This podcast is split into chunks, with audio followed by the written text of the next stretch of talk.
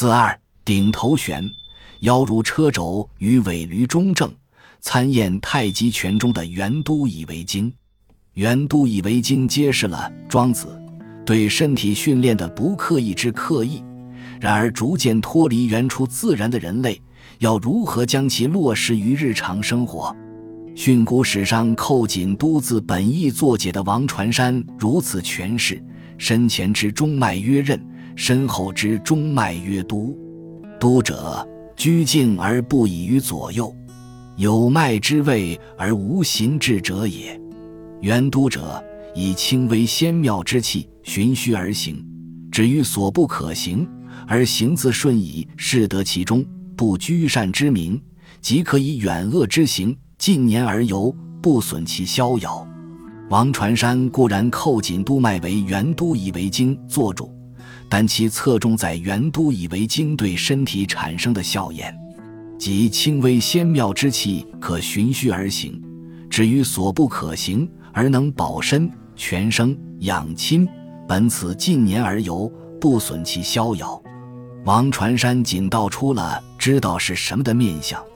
而对知道怎样做并未多加琢磨。我们亦能透过其他提及督脉之文献，来补充对元都以为经的理解。明代杨继周《针灸大成》是这样叙述督脉的：都则由会阴而行背，人则由会阴而行腹。人身之有任督，由天地之有子午也。人身之督脉。以腹背言，天地之子午，以南北言，可以分，可以合者也。分之以见阴阳之不杂，何之以见浑沦之无间，一而二，二而一也。以子午譬喻任都，是由于子午线之于天地，正如任都之于人身。子午线为一南北之纵轴，而任都则是人身天生的中轴。当我们以双脚站立时，任督二脉应与地面垂直，此即圆都以为经之简要操作方法。考圆都以为经于古史，历代著家仅王传山等言及元都以为经后身体之气的变化，但也未能见明确的操作指引。虽然读者能参考《针灸大成》等相关文献，大致领略元都以为经之字面意义。但除了应不使身体偏斜、笔直的站坐之外，我们仍有待更明确、精准的身体感描述与施行方法，才能确实操作元都以为经。究竟该如何在文献不足的情况下研究、实践此一身体技术的操作呢？孔子曾因文献不足，试图采撷下殷之后起宋两国的礼仪，以追溯下。殷古礼，在文献不足的情况下，我们发现年代相去甚遥的太极拳武学传统中，其究竟的身体境界与庄子理想的身体境界竟有极为类似的描述。更值得注意的是，太极拳中若干身体技术的叙述字词虽有别，含义却完全相应于元都以为经。是将太极拳经集中与庄子元都以为经相应的身体技术原则简要对照表解如次，医王传山等之注解或针灸大成之子午线譬喻，我们仅能初步理解元都以为经为意使人身中轴垂直地面的身体原则。倘欲更进一步究明身体各部位应如何错置，身体移动。旋转时四肢应如何摆放，仍有待更详实的指示。近代许多身体技术之传授，会搭配想象指令，以增添操作者对该技术操作之理解；而历代太极拳宗师则以顶头悬、竖起脊梁、尾闾中正、主宰于腰、腰如车轴等口诀，自头至脊椎、尾闾等部位。分别对元都以为经做出相应且更为详明的操作指引。这条凭借以为身体纵轴之督脉，起于尾椎骨端之长强穴，经头顶之百会穴，气上牙龈之龈交穴而终，唯一位于人体背后的纵向中轴，恰与脊椎的位置重合。头顶和尾闾为此纵轴的两端。腰则环绕于侧，随中轴一起活动。太极拳中，无论动静，皆需注意顶头悬，神贯顶，精神能提得起，身体随时保持在庞佛头上有一条发辫悬于屋梁的状态。竖起脊梁，则是将脊椎想象为一串类叠而起的珠子，留意不使这些叠起的珠子歪斜倾倒，且在轻松而不刻意用力、不紧张且不僵直的前提下。直竖起身体纵轴，无论人或坐或站，尾闾与动体之底部皆相当接近，于是尾闾之错置便成为操作圆都以为经相当重要的关节。一旦能保持尾闾中正，便不会驼腰翘臀，亦不会致骨盆于前倾或后倒的状态。太极拳以顶头悬、竖起脊梁这两个想象指令。加上尾闾中正，加强细部动作之引导，使圆都以为经的操作，将督脉是做人身垂直地面的假想直线，在细节上更为具体。若说顶头悬、竖起脊梁和尾闾中正是圆都以为经落实于身体概括动静的总纲，那么主宰于腰，腰如车轴，腰为道，便是圆都以为经之动态原则。道是军队前锋所掌之大旗，全军朝着大旗前进的方向行进。腰围道以军旗比喻腰和脊椎，四肢则如同兵士朝军旗之所向移动。腰如车轴，则是以腰和督脉为身体之中轴，犹如车轮之轴心一般，须待轴心转动了，整个车轮才随之转动。所谓主宰于腰，腰如车轴，腰为道。以及唯有腰转动了，四肢及头面、眼神、脚步才随之而动，无疑在腰不动的情况下自作举动。当全身肢体能安于中轴之主宰，不妄作躁动，免于筋肉紧绷造成的偏斜不稳状态，身体使能安舒，臻于放松之境，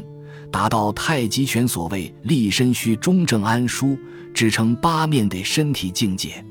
本文唐已知道是什么，未研究近路，便势必得厘清老庄与太极拳之间的系谱关联。但笔者无异于老庄之前预设一股道教的存在，继而从汉魏六朝后，庄子被发展成单道术数的分支与流意，去揣想勾勒庄子对赵氏于宋代全经全谱多赖口传心授。伐正史可考之太极拳的调地影响，以爬书铺陈两者间的系谱关联。本研究既聚焦于知道怎样做的专题探讨，故在无系谱可证之情况下，笔者注意的是，此年代相去甚遥的两者之间，竟有着通同的身体操作策略。此等若合符节的身体原则，虽无系谱，影响可考可证。却于一时一代有着出而合者的发现，也就具备跨越实地、可重复检证的潜质。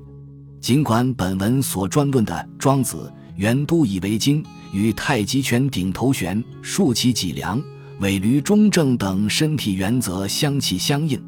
但笔者并无意忽略二者的基本差别。若将雄精鸟身和修行无有视为两种不同的功夫类型。太极拳作为一套拳法，显然属于雄精鸟身之类，而与归属不刻意、修行无有的庄子大相径庭。可堪玩味的是，理应归属雄精鸟身之列的太极拳，与修炼论述中却有其生活太极化的部分。如郑曼青先生于《正子太极十三篇养生全真》第八所言：“时间不使浪费。”空气之所去取，行坐处卧、言笑饮食之际，皆可运用养气之功。此三者，人生日常之所不能须臾理者。可见，只要于日常举手投足间依循太极拳之身体原则，即便不特意操练拳法套路，亦能练功养气于日日夜夜。例如，站立行走十足分虚实，实则足心贴地。注意双脚虚实分明，身体重心随时只落于一足。睡觉时向右侧睡，屈右腿，以左足背贴于右膝盖下，左手落左胯上，右手托右移，全身筋肉松沉贴席，皆属生活太极化之一环。而除了行止坐卧的姿势外，尽量不失着力，避免因身体肌肉的过度使力而产生肌肉紧张的现象，不做不必要的思考。与本文专论的顶头悬、尾闾中正等，均是日常生活需时时留意恪守之要则。故太极拳虽属庄子所谓雄精鸟身之类，需特地拨空从事的功夫，却也有其修行无有、可随时随处见履的部分。太极拳以顶头悬、竖起脊梁、尾闾中正等操作指令。提醒我们，行止坐立均要提高颠顶，拉长身体纵轴，保持尾椎端正，而使脊椎直立，并以主宰于腰，腰为导，腰如车轴为活动原则，使四肢、动体乃至眼神均随腰即转动而不自作举动，将所有的身体活动归于腰脊统御之下。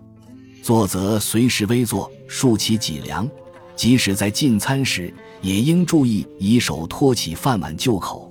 避免因躬身以口就碗而造成脊椎的弯曲不正。方式将顶头悬、竖起脊梁、尾闾中正落实生活，与太极之修炼于日常之中。生活太极化，即期望在没有修炼操作太极拳时，举手投足间也皆能符合太极拳顶头悬的拉长颠顶。拉长身体纵轴，尾闾中正且竖起脊梁，维持身体纵轴的正确位置。一举动周身具要轻灵的放松，不使着力，不双重的双脚虚实分明等基本身体原则。以上太极拳身体原则之措辞用语，虽不同于元都以为经，但修炼太极拳所需依循之身体原则，如顶头悬、竖起脊梁。尾闾中正等，却与元都以为经若合符节。这一时一代的两项身体技术，竟有着共通的操作方法。而透过参验太极拳之身体原则，元都以为经成为一可以授予他人、能够重复操作验证的技巧。若日常生活中的坐立行走均能谨守这几条寥寥可数却需日日见履、时时恪守的身体原则。将脊梁想做一条累叠而起的珠子，在不紧张、不刻意用力的状况下，维持这串珠子的竖立，不使其歪斜倾倒。最末端的那颗珠子即是尾闾，保持其在动体之中正；最顶端的那颗珠子便是百会。想象有人从此处拉起串着珠子的细线，悬于梁上，便能按图所记做到圆都以为经。身体将日渐有满身清力的体会，功夫亦不再只是功夫，而成为无需刻意亦能遵守的常因自然。倘能渐进配合，庄子其余身体律则的实践相互辅成，心身修为将缘此同时升进，最终甚至能开启听之以气的超感能力，或真至大烟似丧其偶的生命境界。本集播放完毕，感谢您的收听，喜欢请订阅加关注，主页有更多精彩内容。